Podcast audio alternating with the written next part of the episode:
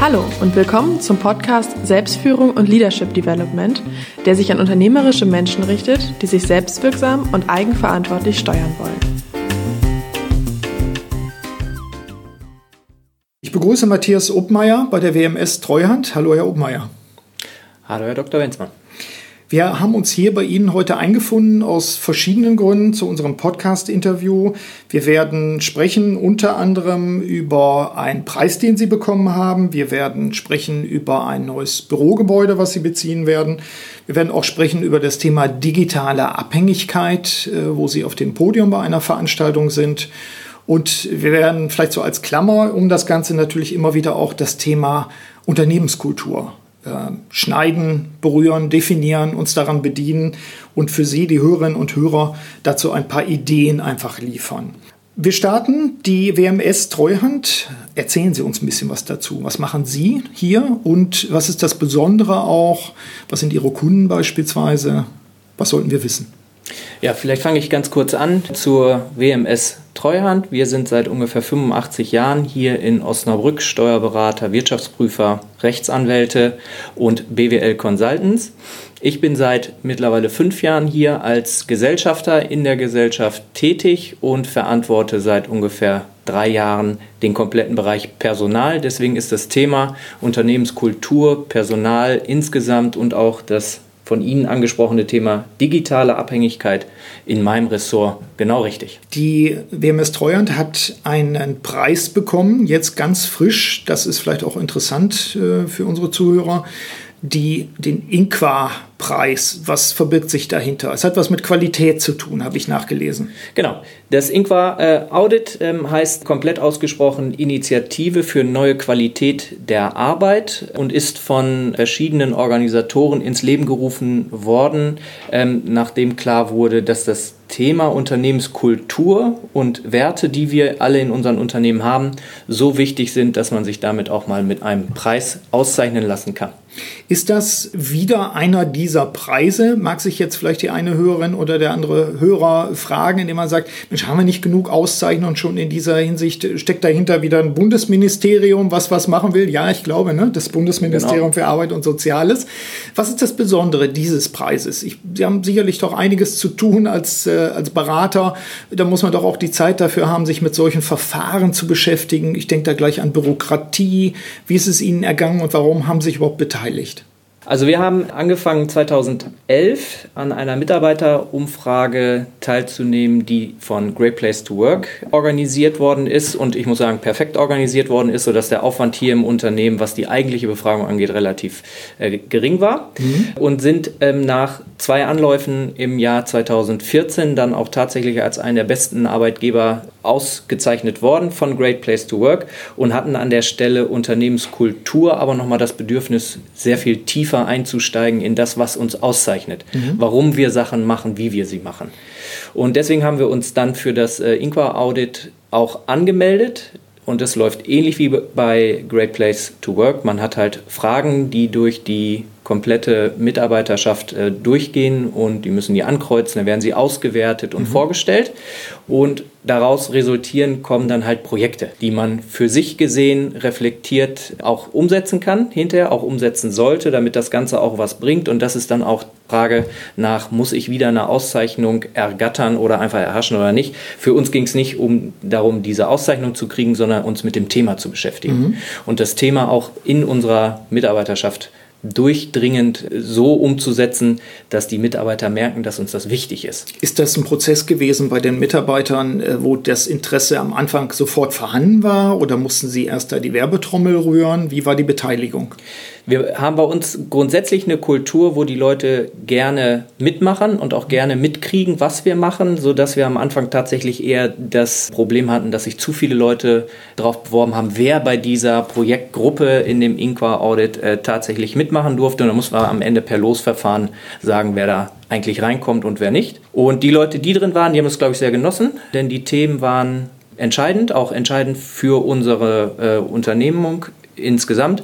Und die Mitarbeiter konnten halt auch teilweise mitgestalten, in welche Richtung Sachen moderiert wurden. Mhm. Vielleicht Beispiele dazu, also wenn eine Arbeitsgruppe beschäftigt sich mit bestimmten Themen, Reflexionsfragen zur eigenen Identität, zur Wirksamkeit der Arbeit, wie müssen wir uns das vorstellen, wenn Sie uns jetzt geistig mitnehmen in eine dieser Sitzungen? Also ein großes Themengebiet war, da wir ja Steuerberater sind, damit sehr kopflastig unterwegs sind, die Leute sitzen am Tag relativ viel, war ein Thema natürlich das der Gesundheit ja, wo wir immer schon viel gemacht haben für unsere Mitarbeiter. Als Ergebnis aus dem Inco-Audit ist aber jetzt tatsächlich ein vollumfängliches betriebliches Gesundheitsmanagement gekommen, wo wir all die Einzelmaßnahmen, die wir sonst immer gemacht haben, einmal sichtbar nach oben geholt haben, mhm. zu einem schönen Geschenk zusammengepackt haben und das den Mitarbeitern auch mal bewusst gemacht haben, was wir eigentlich schon alles machen. Mhm. Und wir haben ein paar Sachen noch äh, oben drauf gepackt, weil klar wurde, da müssten wir ein bisschen nachbessern. Gibt es ein weiteres Beispiel, wo Sie sagen, das hat uns, da hat uns dieser Prozess geholfen im Sinne einer Selbstreflexion auch unsere eigene Wirksamkeit zu erhöhen. Ich kann mir vorstellen, dass der ein oder andere Zuhörer auch sagt, ja, wenn ich da schon investiere, wenn wir da in Gruppen zusammensitzen, wollen wir ja nicht nur zusammen viel Kaffee trinken, sondern es muss ja was bei rauskommen fürs Unternehmen. Gibt es da auch, auch Effekte, ich sage es mal drastisch, Einsparung, Verbesserung, Qualitätssteigerung? Also Einsparung gab es bei dem Projekt eher nicht, wobei man auch sagen muss, die Kosten, die das jetzt verursacht hat oder verursachen wird in Zukunft durch die Umsetzung der Maßnahmen, äh, die sind jetzt auch überschaubar. Das mhm. ist gar nicht das Thema. Aber wenn man vielleicht noch ein Thema nennen will, was für uns relativ wichtig auch ist, ist das Thema Patenprogramm, so nennen wir es heute. Das heißt, wenn Leute bei uns, wir sind ein ziemlich stark wachsendes Unternehmen, wir kriegen jedes Jahr diverse Leute in unser bestehendes Unternehmen dazu. Der Mix zwischen alten und neuen, das wird auch immer mehr. Auch äh, die Mitarbeiter von der Altersstruktur, auch das ist etwas sehr Wichtiges. Und da war der Wunsch der Mitarbeiter, der neuen Mitarbeiter, dass sie am Anfang mehr an die Hand genommen werden. Mhm. Dass sie sich schneller zurechtfinden, sowohl was unser Haus an sich angeht, von den Ansprechpartnern her, als auch was die ganze Programmlandschaft angeht. Das ganze mhm. Thema Digitalisierung oder Softwareprodukte, die wir pflegen müssen. Wie komme ich da ganz schnell rein als ja. neuer Mitarbeiter? Ja. Also das dann auch sofort wirksam, dass man sagt, dadurch, genau. dass wir das aufgearbeitet haben, dass wir die Leute beteiligt haben, habe ich auch eine Wirkung im Unternehmen. Genau. Okay. Gibt es etwas, was Sie besonders überrascht hat bei diesem Prozess? Dass Sie sagen, das hätte ich jetzt so nicht erwartet? Boah, ehrlich gesagt sind wir da schon ziemlich lange dabei, uns da mit diesen ganzen Themen zu beschäftigen und insofern waren viele Sachen für uns nur bestätigend mhm. nochmal.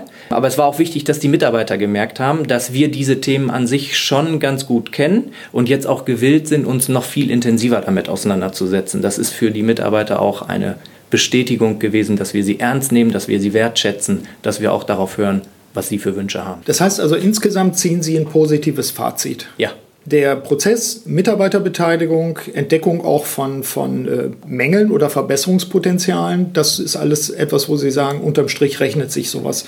Wenn man es, so höre ich aber auch heraus, auch engpassbezogen macht und daraus jetzt nicht ein, ein Riesenprojekt werden lässt. Genau, also der Prozess an sich ist sehr strukturiert, also mhm. der wird aber auch von dem äh, INQA-Audit mhm. ähm, wird es auch so vorgegeben, da ist ein sogenannter Prozessbegleiter bei, der auch Zeitpläne vorgibt, der auch Art von Budget vorgibt, dass er sagt, wie gewichtet ist eigentlich welcher Punkt und der auch ganz klar eine Terminvorgabe setzt, mhm. bis wann man irgendwas umgesetzt haben sollte. Das freut natürlich den externen Berater wie mich, dass äh, wir auch weiterhin gebraucht werden bei äh, Optimierungsprozessen und bei Selbstreflexion. Das ist gut. Sie haben, äh, das ist ein, ein, zweites Thema, was ich auch gerne mit Ihnen und auch für unsere Hörer besprechen und aufarbeiten möchte, nämlich Sie haben vor, neu nicht neu, sie haben es vor, neu zu bauen. Sie bauen bereits neu. Sie werden im September einziehen in vollkommen neue Räumlichkeiten. Nun haben wir dieses Thema räumliche Bedingungen, gedeihliche Bedingungen schaffen, natürlich bei unserem Oberthema Selbstführung immer mal wieder mit drin, weil wir sagen, wir wissen mittlerweile, welche Rolle es spielt, dass Leute sich wohlfühlen müssen, wirksam sein können unter bestimmten Bedingungen. Das kann verschieden sein. Für den eher stillen Menschen ist es eine andere Büroumgebung, als es vielleicht für den eher kommunikativen ist. Und wir müssen, das haben wir ja schon auch festgestellt, auch durch die Arbeit mit Steelcase beispielsweise, wir müssen verschiedene Alternativen auch anbieten. Insofern, vielleicht passt das ganz gut, der INQA-Prozess die Selbstreflexion und dann auch parallel laufend die Vorbereitung für den Neubau, der dann eben jetzt in diesem Jahr bezogen wird.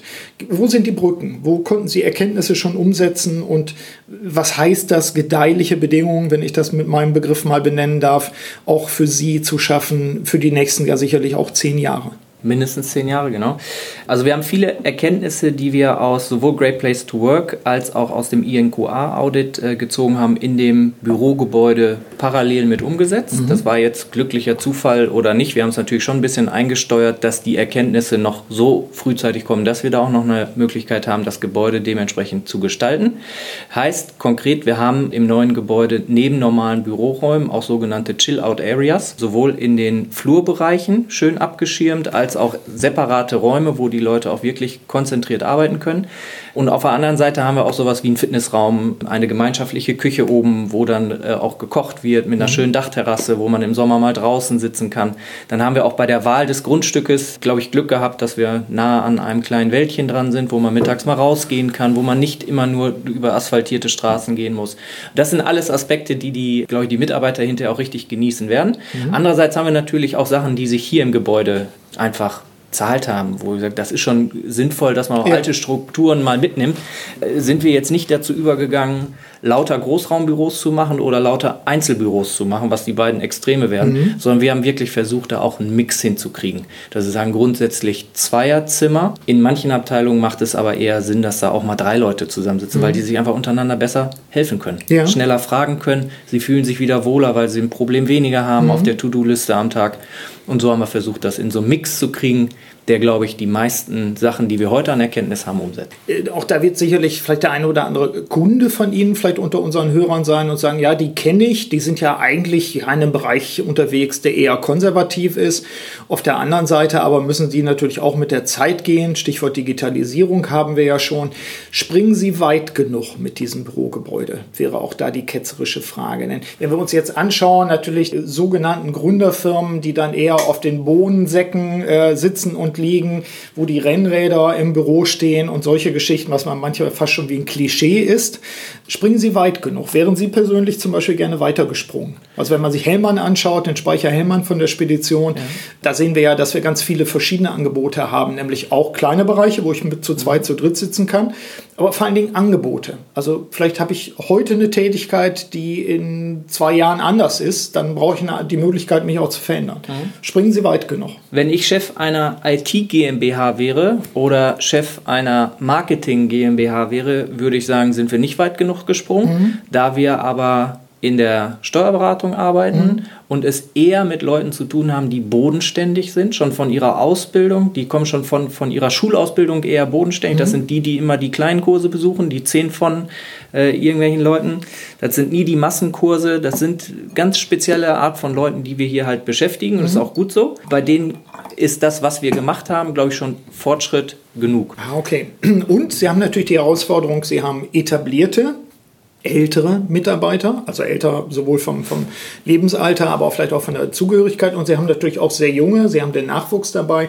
Wie lösen Sie da mögliche Widersprüche? Dass man sagt, den einen kann es gar nicht digital genug sein. Die wollen eigentlich am liebsten Kopfhörer aufhaben und äh, irgendwo in der Küche sitzen zum Arbeiten. Und die anderen, die sagen, nee, ich brauche immer meinen eigenen Schreibtisch und das muss auch so bleiben. Wie flexibel ist das Konzept? Wir haben ja zum Glück mehrere Etagen in dem Gebäude so dass wir im Moment mal starten mit einer Etage, die ein bisschen innovativer ist, mhm. vielleicht, wenn man das innovativ nennen mag, also die ein bisschen weiter ist, was Digitalisierung angeht, die ein bisschen technischer unterwegs ist, die mit einem Touchscreen arbeiten will statt mit einer Maus. Mhm. Die haben wir in eine Etage gepackt und in den anderen Etagen sind dann zwar auch schon technisch weiter als heute, aber jetzt nicht die Endausbaustufe, was technologisch gehen würde. Mhm. Wenn man sagt, die gewöhnen wir langsam an diesen Prozess der immer zunehmenden Digitalisierung. Meinen Sie, dass wir, wenn Sie heute Nachwuchs brauchen für Ihre Bereiche, dass wir den noch mehr bieten müssen? Also welche Rolle spielt zum Beispiel sowas wie so ein, so ein Englisch würde man sagen, so ein, so ein fancy äh, Umfeld, wo man sagt, das ist schick, das ist ungewöhnlich, äh, der klassische Kicker, mittlerweile schon klassisch, steht dann da.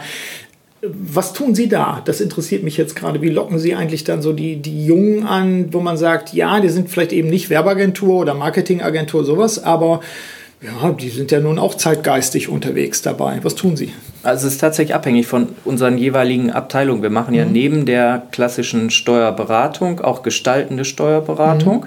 Und da merkt man schon, dass wenn man kreative Steuerberater anlocken will, die brauchen auch ein etwas kreativeres Umfeld. Wenn man sagt, man sucht für einen anderen Bereich, wo der Kreativitätsfortschritt noch nicht so weit ist, dann mhm. ist auch besser, man ist nicht zu kreativ, weil man gerade dann die Leute halt auch nicht anlockt, die man gerade für diesen Bereich braucht. Und beides könnten Sie dann mit solchen Konzepten auch abdecken. Wir müssen beides abdecken, deswegen ja. haben wir uns auch bei dem Bürogebäude wirklich bemüht, beide Bereiche so ein bisschen unterschiedlich mhm. zu gestalten.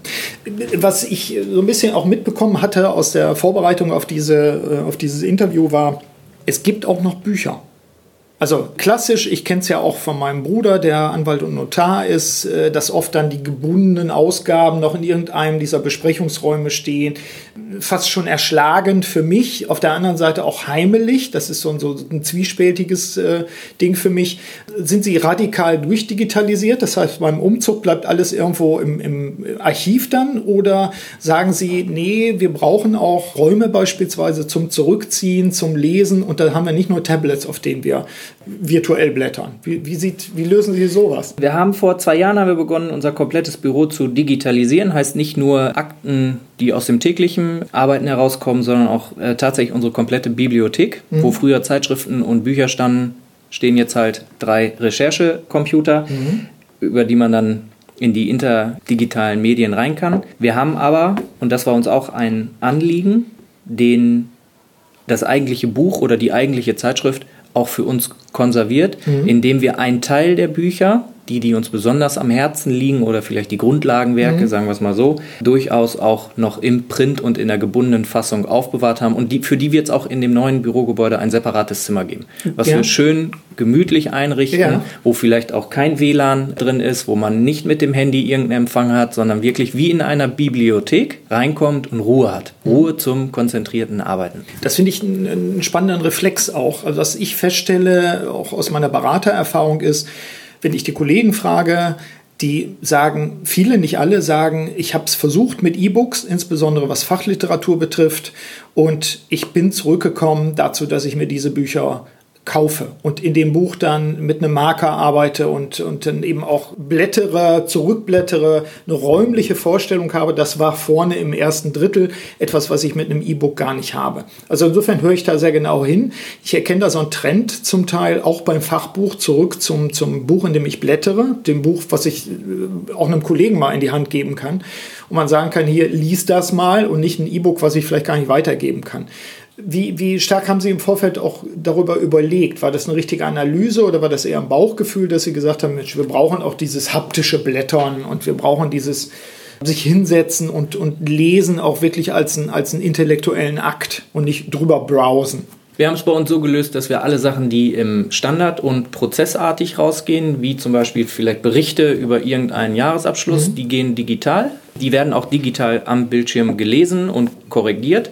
Bei allen Sachen, wo man wirklich Konzentration braucht, heißt bei Verträgen, bei aufwendigen Steuererklärungen, mhm. bei Fachliteratur, wo es darum geht, ein Problem, was ein Mandant hat, zu lösen, mhm. wo man wirklich sagt, da muss man wahrscheinlich auch nicht nur alleine, sondern zu zweit, zu dritt vielleicht mal drüber brüten. Es ist sich durchaus bewährt, dass man das immer noch ausdruckt, weil man markern kann, weil man sich, ich sag mal, Post-its drauf mhm. machen kann. Man kann sich Rückfragen direkt drauf notieren. Ähm, das ist da deutlich einfacher. Mhm. Obwohl wir schon von der Technik so weit sind, dass wir wirklich mit Maus und Tastatur auch ganz leicht Post-its drauf machen können, auch ganz leicht Anmerkungen mhm. drauf machen können, aber macht sie halt digital. Ja. Und die Feststellung ist, die Leute arbeiten konzentrierter, wenn sie den Füller oder den mhm. Kugelschreiber in der Hand haben und selber schreiben. Ja, mittlerweile gibt es Erkenntnisse, wissenschaftliche Untersuchungen dazu, die genau dies auch bestätigen und sagen, gilt zwar nicht für alle, gilt aber für eine Mehrheit, dass das tatsächlich die, die äh, bessere Art sozusagen ist, produktiv zu arbeiten damit. Ja, genau. finde ich sehr spannend. Und Sie berücksichtigen das einfach auch im Design Ihrer Räume, indem Sie sagen, diese Zone, mindestens eine Art Bibliothek schaffen wir auch da. Genau. Und das ist dann, vielleicht ist das schon die Ironie dabei, das ist dann gar nicht old-fashioned, sondern das ist eigentlich new fashion, indem wir sagen, da ist schon die Erkenntnis drin, dass bestimmte Sachen wirklich geblättert, gelesen, angefasst werden müssen, wenn wir sie durchdringen wollen. Ja. Leitet über zum, zum dritten Fragekomplex, nämlich das Stichwort digitale Abhängigkeit. Sie sind auch dabei bei der Veranstaltung mit gleichem Titel, die wir am 18.08 zur Frage auch durchführen, wie können wir die Produktivität, die durch digitale Instrumente zum Teil massiv runtergegangen ist, wie können wir die wieder retten? Also wie können wir lernen, die Kulturtechniken, die Spielregeln und so weiter auch zu finden, um diese digitale Abhängigkeit, die wir ja auch schon in anderen äh, Podcasts und Blogbeiträgen thematisiert haben bei uns in der Akademie, dass wir die zurückgewinnen oder zumindest die, die negativen Folgen sozusagen reduzieren und die positiven Folgen wieder stärker nach vorne bringen. Vielleicht zunächst mal die Frage an Sie. Sie sind ja auch Podiumsdiskussionsgast dort vor Ort. Digitale Abhängigkeit führt dazu, dass Produktivität fällt. Erleben Sie es selbst bei sich in der Organisation, an welchen Stellen und an welchen Stellen vielleicht auch nicht, dass Sie sagen, diese Aussage kann man gar nicht so pauschal machen. Wie, mhm. wie ist Ihre Position zum Thema digitale Abhängigkeit? Fragezeichen oder Ausrufezeichen? Also bei uns in der Branche ist das Thema Digitalisierung natürlich ein sehr entscheidendes. Wir arbeiten ganz eng mit Finanzämtern, mit Banken zusammen. Wir haben bei unseren Mandanten natürlich auf der Seite auch ganz oft die Situation, dass die wiederum viel mehr digital sind als noch von vor zwei oder vor fünf Jahren. Mhm. weil sie vielleicht Richtung Audi oder BMW, Mercedes auch Sachen digitaler machen müssen, als sie es früher gemacht haben. Mhm. Das heißt, auch bei denen ist dieser Fortschritt da und deswegen sind wir dem sozusagen, das ist so, wie es ist. Da mhm. gibt es auch keinen Weg für uns raus. Das heißt, wir müssen uns mit diesem Thema beschäftigen und das Thema hat auch Vorteile. Und jetzt komme ich zu dem, was ist eigentlich mit Produktivität? Ich glaube schon, dass man durch das Thema Digitalisierung viele Arbeitsschritte, die man früher händisch oder manuell gemacht hat, aus seinem Arbeitsprozess verbannen kann. Mhm. Also Beispiel für mich, Rechnungen zu verschicken, Rechnungen die ich ausdrucke, kuvertiere, frankieren lasse, wie auch immer, und dann händisch noch in die Post gebe. Es sind ja Brüche im Nachhinein drin. Für uns genau. war es jahrelang normal, aber mittlerweile, ich bin heilfroh, dass wir diese ganzen Sachen genau. vereinfacht haben. Oder das ganz normale Verbuchen von Geschäftsvorfällen, mhm. wo ich sage, das läuft heute auch anders als früher. Mhm. Also Vorteile sind, ich kann manche Sachen halt wirklich ersetzen, mhm. vielleicht sogar fehlerfreier mhm. ersetzen, muss man auch ganz klar sagen. Ähm, und die äh, andere, die Kehrseite davon ist natürlich, ich habe dann auf einmal Zeiten frei und wir wollen ja Mitarbeiter behalten und denen einen Arbeitsplatz geben. Das heißt, man muss die Mitarbeiter, man darf die Mitarbeiter weiterentwickeln. Mhm. Und ich glaube, das ist etwas, wo unsere Chance drin liegt in der Digitalisierung. Das ist für die Mitarbeiter, die schon seit Jahren an sich den gleichen Job machen, mhm. nochmal die Möglichkeit gibt, sich zu entwickeln, in andere Bereiche vorzudringen, die sie vorher nicht drin waren. Und damit meine ich jetzt nicht Programmkenntnisse sich anzueignen, das wäre noch nicht so schön, sondern bei uns im Haus ist das so, dass die Leute, die Arbeitspensum weniger machen müssen, mhm. weil die Digitalisierung etwas für sie erledigt, sie hochwertigere Arbeiten machen können. Mhm. Also ganz konkret ein Beispiel, wenn man früher als Buchhalter damit beschäftigt war, eine äh, BWA, also die mhm. monatliche Gewinn- und Verlustrechnung, zu buchen, dann war er meist mit, dem letzten Rechnungs, äh, mit der Rechnungsverbuchung fertig. Ja, heute fängt er halt damit an weil alles schon vorher elektronisch eingelesen ist. Das heißt, seine Arbeit fängt jetzt damit an, das zu interpretieren, mhm. was er gebucht hat. Und, damit und Beratungsansätze genau. zu erkennen. Das damit, heißt, die Qualität ja. seiner Arbeit wird eine ganz andere mhm. als das, was er früher gemacht hat. Mhm. Und die Mitarbeiter, die sich darauf einstellen wollen und daran Spaß haben, ich glaube, die erleben dann nochmal ähm, eine ganz neue Entwicklungsstufe, mhm und ihre Arbeit macht ihnen vielleicht noch mal mehr Spaß. Das heißt also, die, die Freiräume, die entstehen durch einen klugen Ansatz der Digitalisierung, kann ich füllen zum Thema Personalentwicklung, auch Motivation, was auch immer wir, wir genau. darunter auch verstehen. Auch da wieder Stichwort Beitrag zu einer konstruktiven Unternehmenskultur natürlich. Genau. Ja. Nachteil könnte natürlich sein, und das stellen wir auch fest, und da gilt es dann einfach auch Spielregeln aufzustellen, dass in einer Unternehmenswelt, in der digital alles verfügbar ist, die Neugierde der Mitarbeiter manchmal halt auch keine Grenzen kennt mhm. und die dann sozusagen in einem Fall, in dem sie arbeiten, mhm. sich Sachen angucken, die sie sich früher nie hätten angeguckt. Weil sie keine Zeit dafür hatten. weil so der Ordner im mhm. Nebenzimmer ja, stand, weil ja. der im letzten Jahr irgendwie ja. und jetzt haben sie halt immer alles äh, im Zugriff und da stellen wir fest, dass die da manchmal auch Sachen machen, die man eigentlich nicht machen müsste. Also insofern wird es auch unproduktiver, aber das muss man halt erkennen und muss ein bisschen dagegen steuern mhm. und dann funktioniert es auch. Die große Herausforderung, die wir feststellen in, in der Arbeitswelt, äh, Markowitz hat es ja in seinem Buch auch beschrieben, ist natürlich insbesondere durch Kommunikation, soziale Medien, ähnliche Dinge dabei, die, die komplett in den Alltag natürlich gerutscht sind. Also ich hatte heute Morgen in der Stadt zu tun. Ich musste aufpassen, nicht gegen die Handy-Zombies zu laufen, die ja einfach sich von Tag zu Tag offensichtlich vermehren. Also eine faszinierende Geschichte, wie die Leute eigentlich nicht mehr existieren in der Gegenwart, sondern nur noch in dieser Rückkopplung, indem sie auf ihre Smartphones gucken dabei. Ich bin auch nicht völlig gefeit, also ich will auch nicht zu laut reden. Wie gehen Sie damit um? Also ich kann mir vorstellen, dass Sie, dass Sie bei dem INQA-Audit auch festgestellt haben, welche Spielregeln gelten bei uns, wie gehen wir mit solchen Dingen um? Gibt es bei Ihnen festgelegte Spielregeln, wann die Leute ihre E-Mails, ihre persönlichen E-Mails checken können? Also wie sorgen Sie dafür, dass die Verführungen sozusagen, die aus der Kommunikation, den sozialen Medien und so weiter erwachsen, dass die nicht eingreifen und die Produktivität der Arbeit ruinieren ja. bei Ihnen vor Ort. Wie gehen Sie damit um? Also wir haben eine ganz klare Regel, was das Thema ähm, Internetbenutzung oder auch wenn es um die Smartphones oder Endgeräte geht, auch um deren Benutzung, privater Gebrauch während der Arbeitszeit ist einfach nicht erlaubt. Mhm. Punkt. Mhm. Jetzt sind wir aber das verlangt auch unsere Kultur. Wir kontrollieren das jetzt nicht. Also mhm. ich gehe jetzt nicht rum und gucke, ob irgendjemand da privat irgendwelche Seiten surft oder nicht. Ich gehe davon aus, dass die Leute sich davon halten und ich glaube, mhm. das ist auch am Ende so. Und ich glaube, solche Regeln sind wichtig. Wenn jetzt jemand sagt, er muss aber trotzdem mal zwischendrin irgendwie sein E-Mail-Fach äh, durch, dann muss er halt einmal sich auf Pause mhm. melden und mhm. dann muss er eine halbe Stunde irgendwo einen Kaffee trinken gehen bei uns im Haus und kann in der Zeit ja gerne seine E-Mails checken. Mhm. Aber doch eine klare Regel, einfach zu sagen, nicht währenddessen. Und wir stellen fest, wir werden das sicherlich auch thematisieren bei unserer Veranstaltung, dann digitale Abhängigkeit. Es gibt unterschiedliche Arten, dass die Unternehmen damit umgehen. Manche Leute machen es fließend, dass man sagt, ihr seid dafür selber verantwortlich. Es ist Teil äh, unserer äh, normalen Arbeitswelt, dass es verschwimmt. Dafür erwarte ich auch, dass du abends noch deine, deine äh, Projektarbeit machst oder so etwas, wie es vielleicht Start-up-Firmen oder ähnliche machen oder auch äh, bestimmte Bereiche, digitale Medien zum Beispiel. Wenn ich jetzt da tätig bin, dann bin ich wahrscheinlich fast immer an und muss mich schon selber schützen, muss das Telefon am besten in eine Schublade legen oder sonst was. Sie sind da in einem eher konservativen Bereich, wie wir mehrfach gesagt haben. Das heißt, ihre Unternehmenskultur ist auch dadurch geprägt, dass sich bestimmte alte Werte, Arten des Arbeitens und so weiter ja durchaus, das meine ich nicht negativ, auch verlängern. Das heißt also, Hast du Pause, kannst du es checken. Bist du bei der Arbeit, dann musst du das Telefon auch am besten vom Tisch nehmen. Aber selbst organisiert. Genau. Indem sie es nicht kontrollieren, sondern sagen, das sind unsere Spielregeln. Haben Sie dafür auch einen Prüfrhythmus sozusagen? Haben Sie dafür auch eine, eine Arbeitsgruppe, zum Beispiel im Rahmen der ENQA, mhm. des Verfahrens, wo Sie sagen, dann auditieren wir uns selbst nochmal, wie wir mit der digitalen Abhängigkeit oder vermeintlichen Abhängigkeit umgehen? Gibt es da eine Prüfroutine?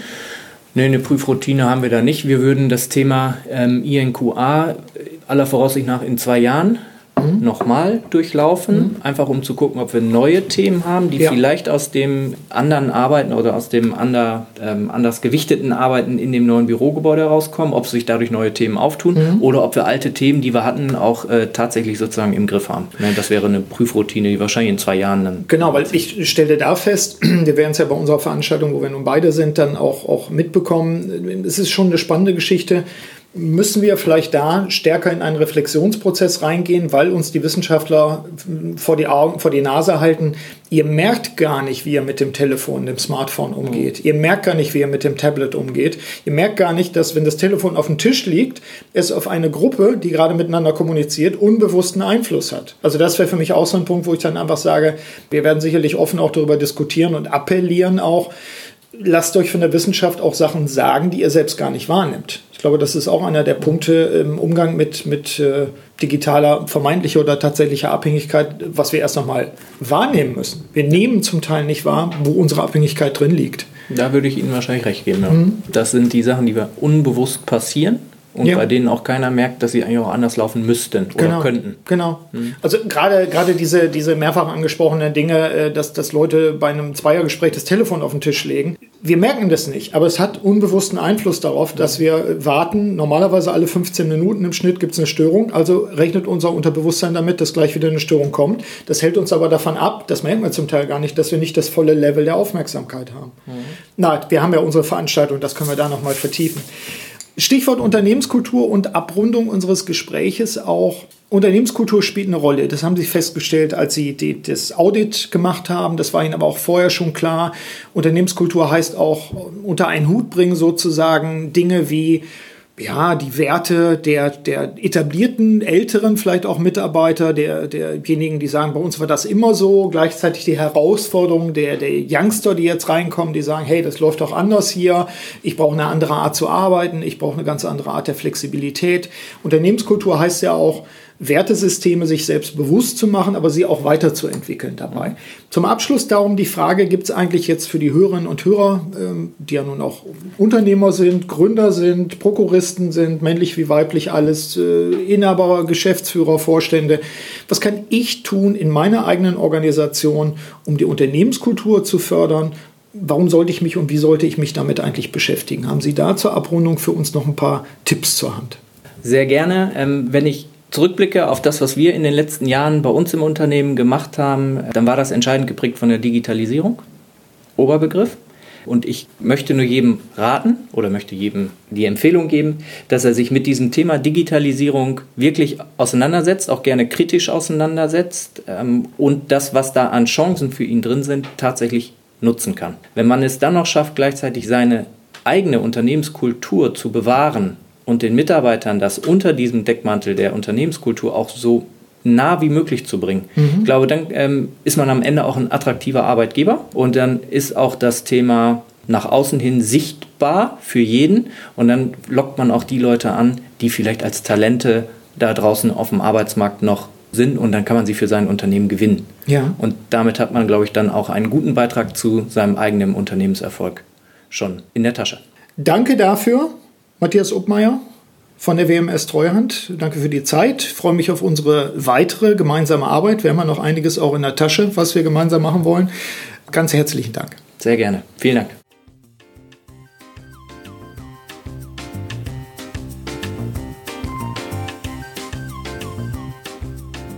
Sie hörten den Podcast Selbstführung und Leadership Development der LD 21 Academy GmbH. Das Team der Akademie und eingeladene Experten unterstützen unternehmerische Menschen, um sich selbstwirksam und eigenverantwortlich zu steuern. Aktuelle Infos finden Sie in unserem Blog unter www.ld21.de.